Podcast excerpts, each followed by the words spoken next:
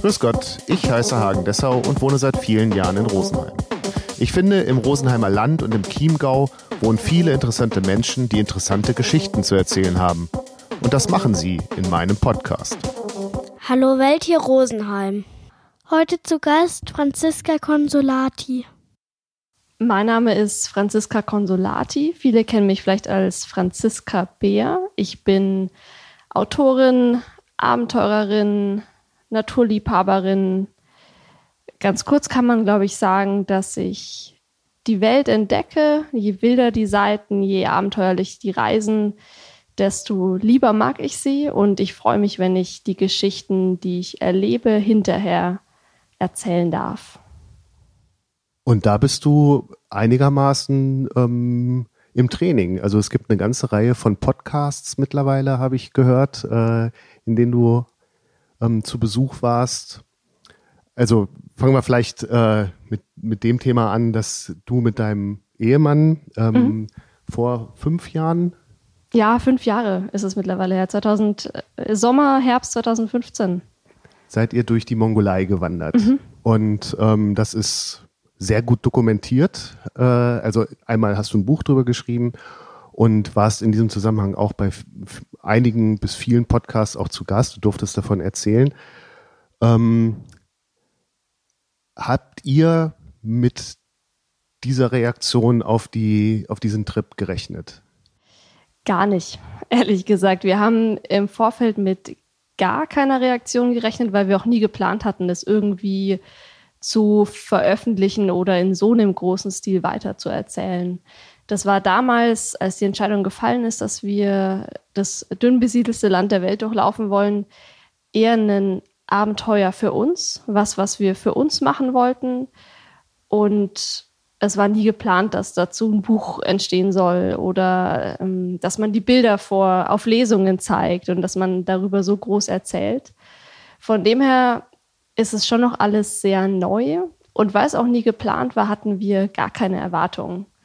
Wir wussten nie, was kommen wird, wenn man, wenn man mit sowas an die Öffentlichkeit geht. Wir haben vorher schon bemerkt, dass das unter all den Abenteuern, die wir erlebt haben, eins ist, wo die Reaktionen am größten ausfallen oder wo auch das Interesse am größten ist.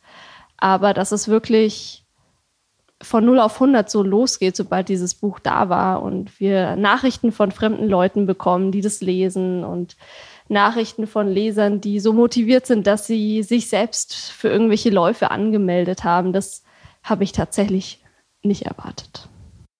Ähm, das Buch ist, hast du eben gerade noch erzählt, im vergangenen Jahr erschienen, im, also Frühjahr 2019. Mhm, genau, genau vor einem Jahr im April 2019. Äh, wie war dieser, diese Entwicklung dahin? Also ihr habt diesen Trip gemacht, habt mit all diesen Gedanken, die du gerade geäußert hast und dann ist es ja doch eine, also für mich als Betrachter eine relativ lange Zeit, bis dann das Buch veröffentlicht wurde.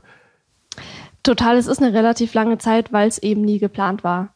Weil ich nie gesagt habe, ich will dieses Buch drüber schreiben, Ganz im Gegenteil, ich habe danach eher noch Zeit gebraucht, um zu verarbeiten, was passiert ist. Wir sind danach ja auch nicht wieder heim, sondern da ging dann eigentlich erst die Weltreise los.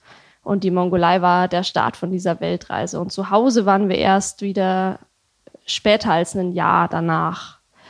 Und dann ist eben schon dieses erste Jahr verstrichen gewesen. Und auch da habe ich gemerkt, dass diese Mongolei-Erlebnisse so intensiv waren, dass wir da auch gar nicht allen Leuten alles drüber erzählt haben. Also enge Freunde und die Familie wussten natürlich immer, was wir erlebt hatten, aber das war eigentlich keins der Abenteuer, die wir immer an die große Glocke gehängt haben. Und das war eben nie geplant, es an die große Glocke zu hängen, bis man oder bis wir gemerkt haben, dass schon das Interesse gewachsen ist. Also unter all den Reisen war das die, wo wir am öftesten darauf angesprochen wurden. Und der Auslöser, sage ich mal, dass es jetzt eben doch dieses Buch ähm, gibt, war damals im Sommer 2017 ein Autorenwettbewerb von dem deutschen Reiseblog The Travel Episodes und National Geographic, die den einmal im Jahr ausschreiben. Und die Ausschreibung habe ich gesehen und dann hat es bei mir wie so ein Schalter umgelegt und ich dachte mir, boah, Mensch, da passt doch die diese Geschichte aus der Mongolei. Es ging eben um Begegnungen in fremden Ländern, um Reisepartner. Und es ging eben um genau das, was wir da erlebt haben. Bei dem Autorenwettbewerb habe ich mitgemacht, ohne mir irgendwas zu erhoffen. Und am Ende hat der aber alles ins Rollen gebracht. Und am Ende habe ich den eben unter den besten Vieren gewonnen. Diese Geschichte ist in einem Kurzgeschichtenband erschienen. Meine Agentin kam auf mich zu. Es, wir haben den Verlag gefunden. Ich habe angefangen, das Buch zu schreiben. Und ein Jahr später, also letztes Jahr im April, ähm, ist dann tatsächlich dieses Buch erschienen. Und, und der Teil, den du damals geschrieben hast, der ist auch noch in diesem ähm, Buch jetzt äh, mit drin oder ist der hinten runtergefallen? Mm, nee, der Teil ist vielmehr eine Zusammenfassung von allem. Also die Kurzgeschichte ist ungefähr zehn Seiten lang. Das Buch ist 290 Seiten lang. Und diese Kurzgeschichte reißt eben auf diesen zehn Seiten ganz grob an oder sie überreißt vielleicht sogar, was wir in diesen fünf Wochen in der Mongolei erlebt haben. Und ihr habt ja, oder du hast gerade erzählt, ihr habt ähm, eigentlich vorgehabt, dass das euers bleibt. Ähm, kann man das im Jahr 2019, 2020 wieder einfangen, so eine Geschichte? Also ihr habt das Buch veröffentlicht, ihr habt mittlerweile eine eigene Homepage, ähm, ab ins Nirgendwo. Und ihr habt einen ziemlich ähm, agilen äh, Instagram-Account auch. Ähm, kann man dieses, ja, wie soll ich sagen, diese, Privatheit eines solchen Trips wiederholen? Oder ist das Thema erledigt? Also alles, was ihr jetzt macht, ist eigentlich äh, für die Öffentlichkeit. Ähm, du meinst, ob man sich zurückholen kann, ja. oder? Ähm, nee, ich würde ich würd nicht sagen, dass man sich was zurückholen kann, weil es mit der, mittlerweile natürlich schon so ist, wenn was draußen ist, dann ist es auch draußen und man kann es nicht einfach löschen. Das ist völlig okay, weil wir diese Privatheit hatten. Also wir hatten die drei Jahre lang. Drei Jahre lang war die Reise nur für uns. Wir haben die verarbeitet, ähm, die Erinnerungen genossen, ohne dass sie irgendwo draußen waren. Und dann haben wir uns, bevor irgendwas rausging, schon natürlich ganz bewusst damit auseinandergesetzt, was das bedeuten kann. Und eben auch damit auseinandergesetzt, dass man es nicht wieder zurückholen kann. Und es ist auch okay. Jetzt ist es einfach schön, das zu teilen. Es ist total schön, wenn man vielleicht andere Menschen motivieren kann, auch ihren Träumen zu folgen, weil man eben nicht der Extremsportler sein muss und nicht der Athlet, der zehn Sponsoren im Rücken hat, weil wir das auch nie waren und auch nicht sind. Und jetzt ist es einfach ein schöner Punkt und auch die richtige Zeit, das alles weiterzugeben. Ähm, ihr sucht ja, also wenn man so euren ähm, Seiten folgt oder dem Instagram-Account, ihr sucht ja schon auch immer diese, diese Ruhe von all dem, was hier so äh, los ist. Ähm, und das postet ihr. Jetzt könnte man natürlich gemein sein und sagen, ihr habt diese Ruhe gehabt, aber wenn ich da jetzt hingehe, wo ihr gewesen seid, dann sind natürlich die anderen, die euch folgen, auch dort. Also ähm, vor kurzem war vom SZ-Magazin eine Sonntagsfrage, die finde ich passt da ganz, ganz, ganz gut zu. Ähm, zerstört der Tourist, was er sucht, indem er es findet? Mhm. Das ist eine ganz, ganz gute Frage weil das tatsächlich ein Thema ist, mit dem wir uns sehr viel auseinandersetzen. Und klar, unsere Seite und der Instagram-Account und auch das Buch, das heißt alles ins Nirgendwo bitte. Und das ist nicht nur auf diese Mongolei-Reise bezogen, wo wir dieses Nirgendwo gesucht haben und dorthin wollten, sondern das kann man schon generell auf alle Abenteuer von uns beziehen. Also wir suchen immer, egal wo wir sind, die wilden Seiten, die unentdeckten Pfade, und eben dieses Nirgendwo. Egal, ob das jetzt hier bei uns in den Alpen vor der Haustür ist oder eben in der mongolischen Wildnis. Ähm, und natürlich setzen wir uns damit auseinander, was passieren würde, wenn wir dieses Nirgendwo entdecken und plötzlich dafür verantwortlich sein könnten, dass alle anderen dorthin kommen. Ähm, was man aber ganz klar, glaube ich, unterscheiden muss, ist, dass wir diese Orte, die wir posten, das sind zum Beispiel Bilder natürlich aus der mongolischen Steppe, das sind aber auch Bilder aus dem afrikanischen Busch, aus dem australischen Outback, aus dem Kaukasusgebirge in Georgien. Diese wilden Ecken, die wir eben gefunden haben, da posten wir Bilder von, aber zum Beispiel nie die genauen Standorte. Wir posten nie genaue Koordinaten ähm, oder ja, irgendwas, wo man, wo man wirklich diesen wilden Ort finden könnte. Weil es natürlich mein Anliegen ist, dass diese wilde Orte wild bleiben und klar kann man Anregungen geben und darauf hinführen, wie wir diese wilde Orte finden. Also wie, wie kommt man da eigentlich hin? Was macht man? Und vor allem auch, wie verlässt man die wieder? Nämlich so, dass niemand sieht, dass man da war.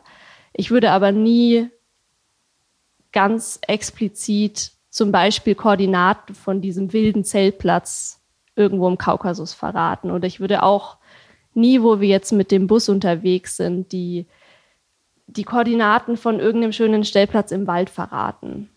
Auch wenn es gefragt wird, aber in dem Moment wüsste ich, wäre ich am Ende verantwortlich, wenn der Ort nicht mehr wild ist, wenn Aufräumteams kommen müssen, um Müll einzusammeln. Und dafür will ich nicht verantwortlich sein.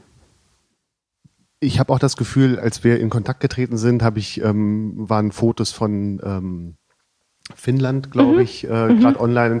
Und ähm, dann habe ich geschrieben, ja, viel Spaß in Finnland. Und dann hast du zurückgeschrieben, ah, das ist vom letzten Jahr mhm. oder so. Also ihr, ihr postet auch tendenziell zeitversetzt. Ähm, mal so, mal so, würde ich sagen. Jetzt nicht prinzipiell zeitversetzt, wenn es gerade passt oder eben Winter ist und man dann ein schönes Schneefoto aus Lappland vom letzten Jahr hat, dann posten wir das schon. Ähm, aber jetzt nicht aus Prinzip, um irgendwas zu warnen. Also es kam schon auch vor, dass wir letztes Jahr zum Beispiel waren wir im Kaukasus in Georgien und da sind schon relativ zeitnah diese, diese Bilder auch mal online gegangen. Nicht immer sofort, weil wir ja ganz oft auch wo sind, wo man eben keine Verbindung hat und kein Netz hat. Und es ist auch gut so. Aber es passiert schon, oder was heißt es passiert, es ist ja kein Versehen. Ähm, es gehen schon auch Bilder mal aktuell online weil es wahrscheinlicher ist, dass man da nicht sofort äh, hinjettet, äh, als jetzt hier vielleicht auch in den Alpen am Sonntagvormittag.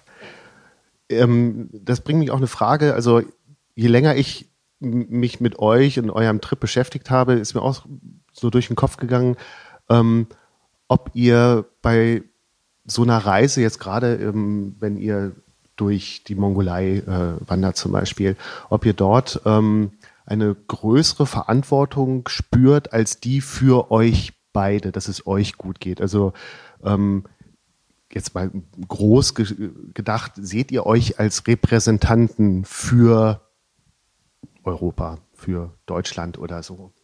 Also weil ja wahrscheinlich, vermutlich viele Menschen, denen ihr da begegnet, noch nie jemanden gesehen haben, die so aussehen wie ihr. Oder wie wir. Ja, ja, ich weiß, was du meinst. Ich würde jetzt nie rumlaufen und sagen, äh, hallo, ich repräsentiere Deutschland oder Europa. Nee, nee, nee gar nicht aber, jetzt so offensiv, aber so in, im, ja, im Handeln. Auf jeden Fall. Ähm, Gerade wenn man in Regionen unterwegs sind, wo die Menschen, die dort leben, eben sehr wenig Kontakt zum Beispiel zu den Menschen anderer Ländern haben oder vielleicht sogar noch gar nie Kontakt mit jemandem aus Europa oder aus Deutschland hatten will man natürlich, dass dieser erste Kontakt gut abläuft und man will natürlich auch, dass, dass sie ein gutes Bild von dem eigenen Land haben. Sie haben ja am Ende nur dich und deine Verhaltensweise, worüber sie dieses Land eben beurteilen können. Und wenn ich mich jetzt blöd verhalte, ähm, die verärgere, Müll liegen lasse, was auch immer, dann sagen die am Ende vielleicht zu irgendwem anders, Mensch, ja, aus Deutschland, da habe ich schon mal jemanden getroffen, und du glaubst nicht, wie die sich aufgeführt haben. Und natürlich will man das nicht. Ähm, ich habe schon oft das Gefühl, dadurch, dass man als erstes gefragt wird, wo kommst du eigentlich her? Und dann ist dieses, oh, Deutschland, Deutschland. Das ist bei denen schon, das hat bei denen schon ziemlich großen Stellenwert, dieses, dieses Herkunftsland eben. Oder gerade auch Deutschland hat einen sehr hohen Stellenwert. Und natürlich würde ich mir dann wünschen, dass dass sie ein gutes Bild davon bekommen. Klar. Und ihr seid jetzt kürzlich auf einer Lesereise gewesen. Ähm, was transportiert ihr über eure Erlebnisse hinaus noch den Interessierten bei diesen Lesungen an Infos mit? Du meinst wie so eine tiefere Botschaft, oder? Ja, ja. also ähm, das ist ja, die Frage ist ja, ähm, warum gehe ich jetzt zu so einer Lesung? Ich könnte das Buch lesen oder zu, ich weiß ja nicht, ob es eine Lesung ist, ob es eine mhm. Veranstaltung ist. Mhm.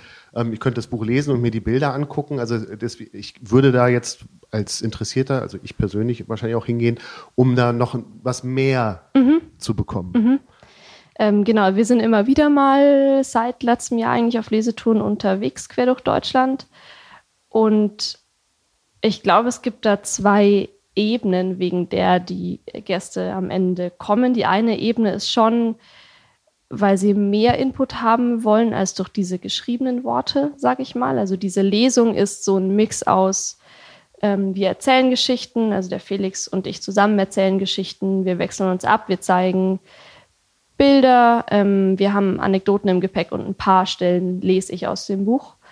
Ähm, und einerseits sind schon Gäste da, weil sie vielleicht was Ähnliches vorhaben, nicht unbedingt in der Mongolei, das kommt jetzt eher selten vor, ehrlich gesagt, aber weil die zum Beispiel irgendwie eine Fernwanderung machen wollen und da konkretere Tipps haben wollen. Also was hast du eigentlich für einen Rucksack? Wie packt man da eigentlich? Was ist denn, wenn man sich verletzt? Hast du oder gerade habe ich als Frau Tipps ähm, zum Verhalten? Habe ich manchmal Angst? Wie ist es mit der Hygiene und so weiter? Das ist so diese eine Ebene. Und dann gibt es aber noch sowas, was ich fast als Metaebene bezeichnen würde, wo man ganz oft merkt, dass Leute kommen, die sich wirklich inspirieren lassen wollen. Also die haben schon vielleicht ihre eigenen Ideen und denen geht es nicht so sehr darum, wie sie ihren Rucksack packen, sondern die sind noch einen Schritt vorher an der Stelle, wo sie ein bisschen Mut oder ein bisschen Inspiration brauchen. Und das ist schon was, was ich mich total freuen würde, wenn ich mitgeben könnte, oder das wünsche ich mir zumindest, ist dieses, dass wir eben nicht diese Extremsportler sind, sondern halt zwei normale Menschen in Anführungsstrichen, die diesen Traum hatten, die darauf hintrainiert haben, in den Bergen wandern waren, in München die Isar lang gelaufen sind zur Probe und sich dann eben diesen Traum erfüllt haben, durch das dünn besiedelste Land der Welt zu laufen. Und ich hoffe schon, dass wir auf diesen Lesungen eben die Motivation mitgeben können und auch diesen Mut, weil wenn wir das machen können, dann kann das wirklich fast jeder machen, der einen ähnlichen Hintergrund hat wie wir. In Bezug auf? In Bezug auf ähm, die Herkunft zum Beispiel oder ähm, die Lebensweise. Ich, also ich sage es ganz speziell, weil man ja nie alle übers, über ein Bein brechen kann. Und natürlich hat ein Mensch, der vielleicht in Afrika geboren ist, nicht die gleichen Voraussetzungen wie wir. Und zudem kann ich nicht sagen, wenn ich das machen kann, kannst du das aber auch, weil er kann es vielleicht einfach nicht. Aber die meisten Menschen in unserem Umfeld hier haben fast die gleichen Möglichkeiten. Und wenn wir das machen können, dann können die das auch machen. Ähm, ihr trefft in, da ja auch so einen Zeitgeist. Ne? Also das ist ja ähm, sehr en vogue, äh, solche Reisen zu machen. Also jetzt eben nicht so extrem, aber schon Rucksack zu packen. Ich habe gerade am Wochenende gelesen, ähm, es gibt jetzt von einem, ich habe leider den Namen vergessen, einem ähm, Traveler, will ich es mal sagen, eine äh, Traveler-Uni, äh, wo die Leute Geld bezahlen, um Tipps zu kriegen, wie man ähm, solche Reisen organisieren kann.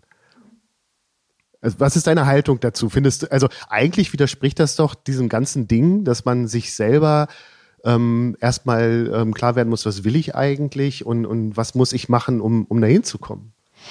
Ja, ich glaube, oder ich habe das Gefühl, dass mittlerweile vielleicht so ein bisschen so ein Maß verloren geht, was aber ganz gut wäre. Und klar, wenn man zu Reisen aufbricht, vor allem vielleicht zu längeren Reisen oder Reisen, die in fernere Länder führen oder vielleicht sogar so eine, zu einer Weltreise, wo man wirklich die Wohnung vorher kündigt und alles verkauft, was man hat, dann ist es natürlich so, dass man einige Fragen im Kopf hat und sich freut, wenn man von Erfahrungen ähm, profitieren kann, die wer anderes schon gemacht hat. Klar, so ging es uns ja auch. Ähm, und wenn wer glaubt, dass so eine Traveler-Uni eine gute Sache ist, dann ähm, klar, bitte, dann soll man das Angebot annehmen.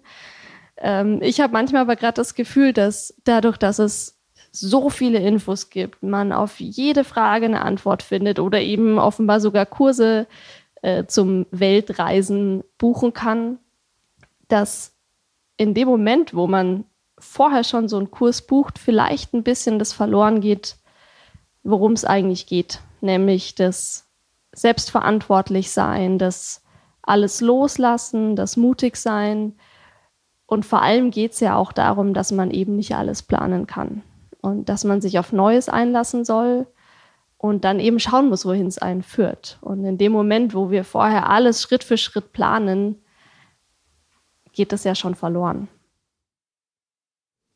Du hast in, also das steht in deinem Buch und das ähm, hast du auch in Podcasts ähm, erwähnt, dass du schon als ähm, kleines Mädchen so eine Sehnsucht in dir gespürt hast. Ähm, ist ja nicht mittlerweile gestillt? Die Sehnsucht? Ja. Nein. Also die, oder die, die Fernweh, das, das große Fernweh. Ähm, nein, das ist auf keinen Fall gestillt. Ich würde sagen, es ist nicht mehr so, es tut nicht mehr so weh wie vor einigen Jahren. Da war es eher fast schon so ein, ja, so ein Fernweh, eben steckt ja schon im Wort. Und damals dachte ich, warum auch immer, dass man das nicht stillen kann. Also ich konnte mir nie vorstellen, dass ich so reisen kann und solche Abenteuer erleben kann, dass ich dieses Fernweh zumindest für kurze Zeit beruhigen kann. Einfach weil ich es nicht wusste und weil es auch meiner, aus meiner Familie auch niemand gemacht hat. Und ich habe dann nur eben Bücher gelesen oder Filme und Dokus gesehen von anderen Menschen, die auf so Abenteuern unterwegs waren und dachte mir, boah, Wahnsinn, ähm, wenn man das machen kann. Und das war eben dieses Fernweh, also schon diese, diese Sehnsucht, aber auch so ein bisschen Schmerz, weil ich dachte, ich kann es mir irgendwie nicht erfüllen. Bis ich irgendwann gemerkt habe, ich kann es mir ja schon erfüllen. Ähm, und durch diesen Gedanken, ich kann es mir ja schon erfüllen, sind eben diese ersten Reisen entstanden oder diese ersten Abenteuer. Ich war zum Beispiel erst 19, als ich mit Beduinen durch die Sahara gelaufen bin. Das war so meine Reise nach dem Abi, während äh, meine Schulkameraden nach Lorette Mar geflogen sind. Und das waren damals schon so Reisen, wo keiner mit wollte, weil ich gemerkt habe, es geht ja. Also ich, ich kann das eben schon machen. Ich muss es halt nur, ich muss es nur machen. Und seitdem würde ich sagen, oder mittlerweile, seit ich jetzt auch schon äh, ein bisschen unterwegs war und das ein oder andere Abenteuer erlebt habe, ist dieser Schmerz nicht mehr so groß oder nicht mehr dieses Rennen nach Abenteuer, nicht dieses, oh Gott, ich muss das und das und das und das machen, weil ich eben weiß, ich mach's und ich habe auch schon viel erlebt. Und das Tempo ist für mich völlig okay. Und ich könnte mir jetzt nie vorwerfen, dass ich irgendwas nicht gemacht habe. Aber ähm, ich würde jetzt sagen, dass noch eine schöne, gesunde Portion an Fernweh natürlich da ist. Und ich glaube auch nicht, dass die jemals äh, verloren gehen wird. Hast du auch Sorge oder, oder immer mal wieder so einen Gedanken, dass das zu extrem werden könnte? Also so der Gedanke, was könnte nach so einem Trip eigentlich noch kommen? Ähm, gar nicht. Weil ich im Prinzip oder wir, ich bin ja fast immer mit Felix unterwegs, genau das machen, worauf wir gerade Lust haben. Und wir werden zum Beispiel oft gefragt, was, was kommt denn noch nach der Wanderung durch die Mongolei? Also wie, wie kann es denn noch extremer werden? Ähm, und es muss gar nicht extremer werden. Also es muss nicht immer extremer oder weiter oder höher oder schneller werden. Und wenn wir danach sagen, würden, haben wir noch nie, oh, wir haben total Lust, uns jetzt drei Wochen lang in irgendeine Hängematte zu legen. Dann machen wir halt das. Und es ist für mich auch völlig okay. Und bis jetzt sind dann immer ein bisschen andere Reisen gefolgt. Also nach der Mongolei waren wir in Australien und haben da mit einem ähm, Van auf über 6000 Kilometern das Outback durchquert was im Vergleich zur Mongolei unglaublich bequem war, weil man immer ein Auto hatte und man konnte Essen mitnehmen und Wasser und man hatte ein Bett und, und so weiter. Ähm, und zwar trotzdem ein bisschen einsam. Und als wir von der Weltreise wieder zurück waren, sind wir 1000 Kilometer mit dem Fahrrad durchs isländische Hochland gefahren, weil wir einerseits der Natur so nahe sein wollten wie beim Laufen, aber ein bisschen schneller unterwegs, deswegen das Fahrrad. Und so finden wir halt immer irgendwie den Weg, den wir gerade gehen wollen oder wir steuern das Abenteuer an, nachdem uns gerade ist. Und ich habe noch nie die Sorge gehabt, dass, dass es irgendwann nicht mehr weitergeht, weil die Welt ja auch sehr groß ist, muss man sagen. Aber nach dem, was du so erzählst, äh, hast du ja auch schon, oder habt ihr ja auch schon wahnsinnig viel gesehen. Also gibt es noch weiße Flecken auf der Weltkarte? Einige. bei, ja. bei mir ähm, deutlich mehr als bei Felix. Der war, bevor wir uns kannten, schon auf einer Weltreise unterwegs ähm, und hat zu dem Zeitpunkt, als wir uns kennengelernt haben, ich glaube schon an die 60 Länder bereist. Der ist auch ein paar Jahre älter, acht Jahre älter als ich hat er so acht Jahre mehr Zeit und hat die auch gut genutzt. Es gibt aber ähm, für mich auch noch total viele weiße Flecken, zum Beispiel der komplette amerikanische Kontinent, also sowohl Norden als auch Süden, war ich noch gar nie. Ähm, in Afrika war ich bisher nur im südlichen Teil von Afrika unterwegs. Ich hoffe, es geht vielleicht sogar dieses Jahr noch nach Ostafrika. Aber in der Sahara? In der, da war ich auch, genau. Ich war in der Sahara zweimal in Marokko und einmal in Tunesien an der Grenze zu Algerien und eben in der südlichen Afrika-Region, in Südafrika, Botswana und dann diesem Dreiländereck zu Simbabwe und Mosambik. Aber die Welt ist riesig und es gibt unglaublich viele weiße Flecken, auch in Zentralasien, sogar für Felix noch, ähm, weniger auf dem amerikanischen Kontinent, aber auch was Ostafrika angeht oder Zentralasien und Europa natürlich. Ich war jetzt im Januar zum allerersten Mal in der Schweiz, ne, was total ironisch ist, weil ich eben ein riesen Bergfan bin und schon durch so viele Bergketten auf der Welt gelaufen bin, außer offenbar durch die Schweizer Alpen. Und so gibt es auch tatsächlich hier vor der Haustür oder in Europa noch einige weiße Flecken für mich, auf die ich mich schon sehr, sehr freue. Ist das auch ein Grund, warum ihr Rosenheim als ähm, Anlaufpunkt gewählt habt. Auf jeden Fall. aber, aber, aber, du kommst ja aus dem Schongau. Mhm. Also da ist es ja auch bergig. Also was hat ähm, Rosenheim, was äh, das Schongau nicht hat? Ähm ich glaube, da muss man fast ein bisschen weiter ausholen. Wir waren zwischendurch in München, der Felix auch für die, für die Arbeit. Und als klar war, dass wir nicht mehr in der Stadt sein wollen, weil wir uns in der Stadt eigentlich hauptsächlich damit beschäftigt haben, aus der Stadt rauszukommen, sind wir vor eineinhalb Jahren an den Chiemsee gezogen, nach Traunstein, ähm, und haben dann gemerkt, dass das schon ganz schön weit ist. Also in den, in den Rest Deutschlands ist es immer sehr, sehr weit. Dann haben sich wiederum ein paar Sachen geändert und wir haben die Karten neu gelegt und haben gesagt, gut, Stadt zurück wollen wir nicht. Ähm, aber trotzdem ist Stadtnähe gut, auch weil wir viel unterwegs sind, weil wir diesen, diesen Verkehrsbahnknotenpunkt München echt gut gebrauchen können. Und trotzdem wollten wir nicht auf die Berge verzichten. Und Rosenheim hat die perfekte Lage, muss man sagen. Man ist so schnell hier in, in den Alpen, man ist am Inntal-Dreieck, man ist ganz schnell in den Ostalpen in Slowenien und genauso schnell am Gardasee. Und das ist wunderschön. Und das habe ich auch in einem Podcast gehört, ihr habt euch jetzt zur ähm, Aufgabe gemacht, eben die hiesigen Berge auch äh, zu erklimmen. Ja, auf jeden Fall. Haben wir schon immer ein bisschen. Ähm, aber dadurch, dass wir immer so viel unterwegs waren und auch oft eben im Sommer unterwegs waren, wenn hier eigentlich die beste Saison war, äh, ist bestimmt hier auch das ein oder andere Bergerlebnis verloren gegangen. Und dieses Jahr sind wir zum ersten Mal äh, ein ganzes Jahr mit unserem ausgebauten Bulli unterwegs. Den haben wir letztes Jahr fertig ausgebaut mit der Hilfe von meinem Papa und haben jetzt das erste Jahr ganz mit Bulli und freuen uns, dass wir mit dem auch ähm, ganz viel hier unterwegs sein werden. Also wir wollen wirklich ganz viel nach Tirol, Südtirol, Slowenien und die Schweiz eben diese Alpenregion abklappern und im Sommer dann aber auch noch ein paar Wochen länger durch Europa. Das bringt mich gleich ähm, zur nächsten Frage. Auch etwas, was mir immer wieder durch den Kopf geht äh, in diesem Zusammenhang.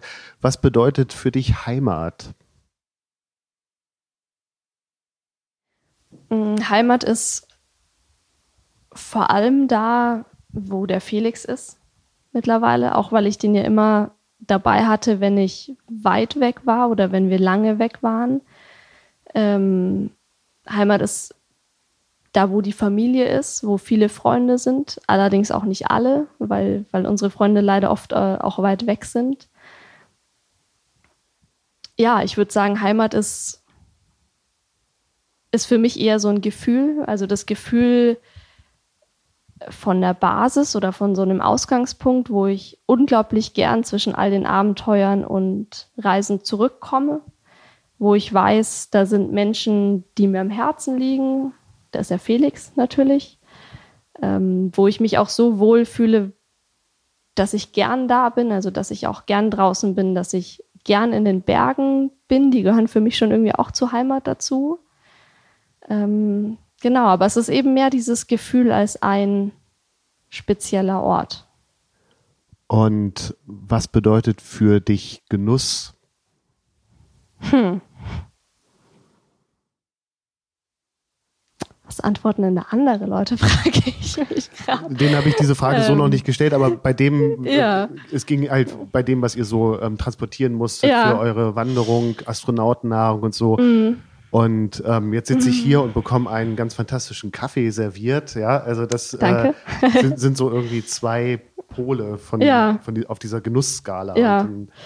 Ähm, also klar, ein, ein, guter Kaffee oder ein sehr guter Kaffee oder ein gutes Essen ist für mich schon auch Genuss. Ähm, da freue ich mich auch sehr drüber. Ich hätte jetzt aber bei der Frage tatsächlich was bisschen tieferes im Sinn gehabt als so was oberflächliches wie Kaffee. ähm, für mich ist Genuss Zeit zu haben und einen freien Kopf zu haben, um draußen in der Natur die Wildnis zu erkunden. Also wirklich dieses draußen sein, an nichts denken müssen, keine Probleme lösen müssen, an keinen Terminkalender erinnern müssen. Einfach dieses draußen sein, entweder allein oder mit dem Felix oder mit Freunden, in der Natur, eine schöne Zeit haben, wandern, Lagerfeuer machen, zusammen Vögel oder Wolken beobachten, das ist für mich Genuss. Und auf der Essensebene? Auf der Essensebene ist ähm, auf jeden Fall guter Kaffee ein Genuss. Ähm, indisches Essen ist immer ein Genuss. Das ist fast meine Lieblingsküche. Ähm, nach einer wirklich, wirklich harten Wanderung sind aber auch schon mal Nudeln nur mit Salz und Pfeffer ein großer Genuss. ähm, 2019, 2020 war jetzt so der erste Winter ohne echten Schnee in Rosenheim, Rosenheimer Land, muss man leider ja feststellen. Ähm, was glaubst du, wie wird sich Reisen verändern? Einmal so etwas allgemeiner, aber auch für euch, so im Zeiten des Klimawandels. Ähm, ich hoffe, dass sich Reisen verändert, ehrlich gesagt, weil ich hoffe, ähm, dass wir die Welt noch ein bisschen so bewahren können, wie sie eben ist. Und ich sehe schon, dass Reisen einen ganz großen Anteil an dieser Bewegung eben des Klimawandels hat. Insofern muss sich da sicher ganz viel ändern. Das ist tatsächlich auch ein Thema, worüber, sehr, worüber wir sehr, sehr viel nachdenken, weil uns die Welt natürlich sehr am Herzen liegt und auch schon dieses Thema Natur und Nachhaltigkeit. Und man das natürlich alles nicht fördert, wenn man jetzt äh, jedes Jahr wie wild äh, dreimal um die ganze Welt fliegt. Deswegen ist es für mich so ein Zwiespalt, weil ich einerseits der Meinung bin, dass Reisen wahnsinnig bildet. Und je mehr wir von der Welt wissen, je mehr Kulturen wir kennen, desto eher sind wir auch bereit, diese Kulturen zu schützen. Also zum, zum Beispiel eben, ähm, ist ja auch noch nicht lange her, riesige Überschwemmungen in Indonesiens Hauptstadt oder schlimme Brände in Australien. Das interessiert uns alles mehr, wenn wir irgendeinen Bezug dazu haben. Wenn ich schon mal in Australien war oder in Indonesien war oder jemanden kenne, dann habe ich da automatisch eine viel tiefere Verbindung zu, wie wenn es jetzt irgendein Land ist. Ne? Und dann spende ich natürlich zum Beispiel auch mehr. Also je, je mehr wir alle über die Welt wissen und wissen, wie schön sie ist, desto mehr sind wir bereit, was dafür zu tun. Das ist so dieses eine, wo ich schon sage, dass Reisen in gewisser Weise sehr, sehr wichtig ist und jeder Reisende eigentlich eine Botschafterrolle einnehmen sollte, um eben diese Botschaft zu verbreiten, wie schön und wie schützenswert diese Welt ist. Und andererseits ist es eben schädlich, wenn wir alle viermal im Jahr um die Welt fliegen. Und ich versuche für mich da so eine Waage zu finden aus schon noch auch meinem persönlichen Wissensdurst nachkommen, aber andererseits auch diese Bildung erfahren und anderen Menschen davon erzählen. Also eben auch erzählen von diesen wilden Ecken, dass es die noch gibt und dass es die auch immer geben wird, wenn wir sie äh, erhalten. Und was wir zum Beispiel seit Jahren gar nicht mehr machen, sind so Kurztrips. Also wir würden jetzt nie für eine Woche nach Spanien fliegen oder für eine Woche nach Großbritannien fliegen oder wir würden auch nicht nach, nach Schweden fliegen, mal schnell zehn Tage, weil es da schön ist, sondern wenn wir äh, fliegen, dann ist das eben höchstens einmal im Jahr und definitiv ein Reiseziel, wo man anders nicht hinkommt, außer man macht eine Weltreise und hat irgendwie drei Monate Zeit für die Anreise, wie zum Beispiel nach Südafrika. Ähm, aber wir schränken uns eben insofern ein, dass wir diese kurzen Reisen nicht mehr machen, sondern nur diese großen. Ähm, und alles, was man vielleicht sonst frei hat oder wo man gern was machen würde, machen wir hier. Also anstatt eine Woche nach Spanien zu fliegen, sind wir eben in Südtirol oder irgendwo sonst in den Alpen und ich glaube, wenn wir alle so eine, so eine Waage finden würden aus diesen großen, ich nenne sie jetzt mal Bildungsreisen und diese kleinen aber weglassen, dann muss niemand alles richtig machen. Also wenn 80 Prozent ein bisschen was richtig machen, dann müssen nicht 10 Prozent alles richtig machen. Und das Beste, was wir tun können, ist dann, glaube ich, dass wir eben davon erzählen, wie schön die Natur ist und wie wild diese Wege sind und wie wichtig es ist, genau das zu bewahren. Kriegst du das raus? Bestimmt. Und wenn nicht, hat es so einen authentischen Charakter. Okay. Hätte ich mal nicht über die Natur gerade gesprochen, sondern, sondern über was anderes. Ähm, der Frühling steht vor der Tür. Drei Ausflugsziele die du ruhigen Gewissens weitergeben kannst, die es sich lohnt anzusteuern.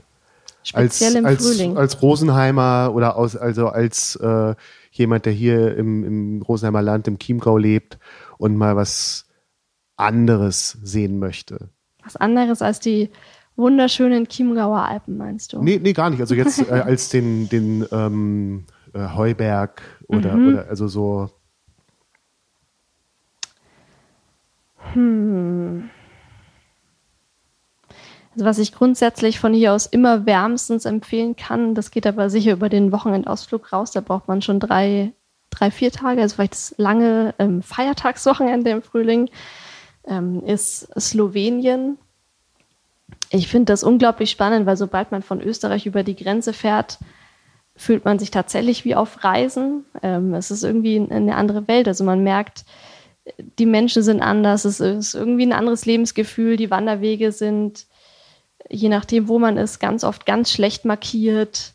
Es gibt Bären. Ähm, also es ist einfach echt nochmal ein Ticken wilder. Also ein echtes Abenteuer. Es ist ein echtes Abenteuer. Ja, man kann es finden, wenn man es da sucht, auf jeden Fall. Ja. Und das, das finde ich eben schön. Es ist auch ein anderes Wandererlebnis oder ein anderes Bergerlebnis, wenn man selbst mal ein bisschen den Weg suchen muss. Und wenn man vielleicht dann vor der Gipfelflanke steht und sich überlegt, hm, wo komme ich denn jetzt am besten rauf, weil es eben nicht markiert ist. Und ich glaube, es tut uns allen mal gut, wenn wir nicht nur diesen ausgetrampelten Pfaden nachlaufen. Ähm, das ist das eine. Ich überlege gerade, was mir noch einfällt für den Frühling. Ich bin ja gerade dabei, so ein bisschen die versteckten Gipfel ähm, in den Chiemgauer Alpen oder Richtung Berchtesgadener Alpen zu finden.